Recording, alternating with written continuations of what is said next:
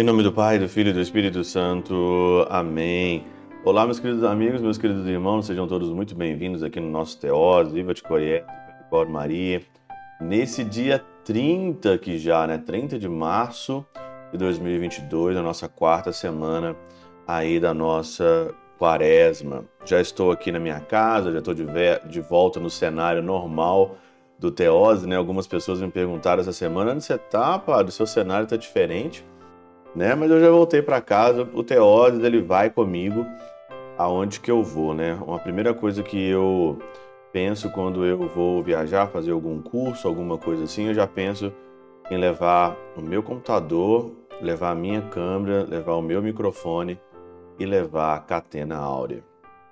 Coisas que eu não esqueço nunca. O Teoses sempre vai comigo aonde que eu for. Já faz parte estar aqui todos os dias e meditar com vocês. O evangelho de hoje, ele é Lucas capítulo 5, versículo 17 a 30, e é a continuação do evangelho de ontem, de uma proporção aqui meio que diferente. E o evangelho de São João, ele é um evangelho muito teológico. Algumas pessoas acham essas partes aqui um pouco difícil, né? Mas ele é muito, mas muito teológico mesmo. Se a gente for pegar aqui todos os versículos que foram propostos hoje do diálogo com o Pai, né? O filho que dialoga com o Pai, eu faço tudo aquilo que o meu Pai é, faz, porque eu vejo o meu Pai fazer. O Pai ressuscita os mortos, o Pai dá a vida, o Filho dá a vida a quem ele quer. 20, 20 26. Só que no final do Evangelho, no versículo 30, diz o seguinte aqui, e eu vou ler conforme está a catena áurea, para você entender aqui. Ó, versículo 30 do capítulo 5 de São João. Não, po não posso de mim mesmo fazer coisa alguma. Julgo segundo o que ouço de meu Pai, e meu juízo é justo, porque não busco a minha vontade, mas a vontade daquele que me enviou. Eu não busco a minha vontade, mas eu busco a vontade daquele que me enviou. São João Crisóstomo comenta o seguinte nesse trecho aqui. Fica assim assentado que a vontade do Pai não difere da sua. A vontade de Jesus Cristo, a vontade de Jesus Cristo e a do Pai, eles, elas não são diferentes, não diferem.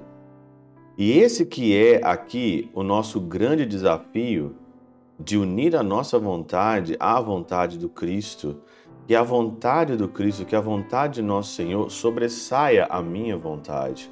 Como disse Santa Teresa de Ávila lá na quinta morada, né? Que eu morra, que morra o meu amor próprio e que me que eu tenha uma determinação, uma determinada determinação para eu aqui assimilar a vontade do Pai pois que ambos compartilham de uma só e mesma vontade.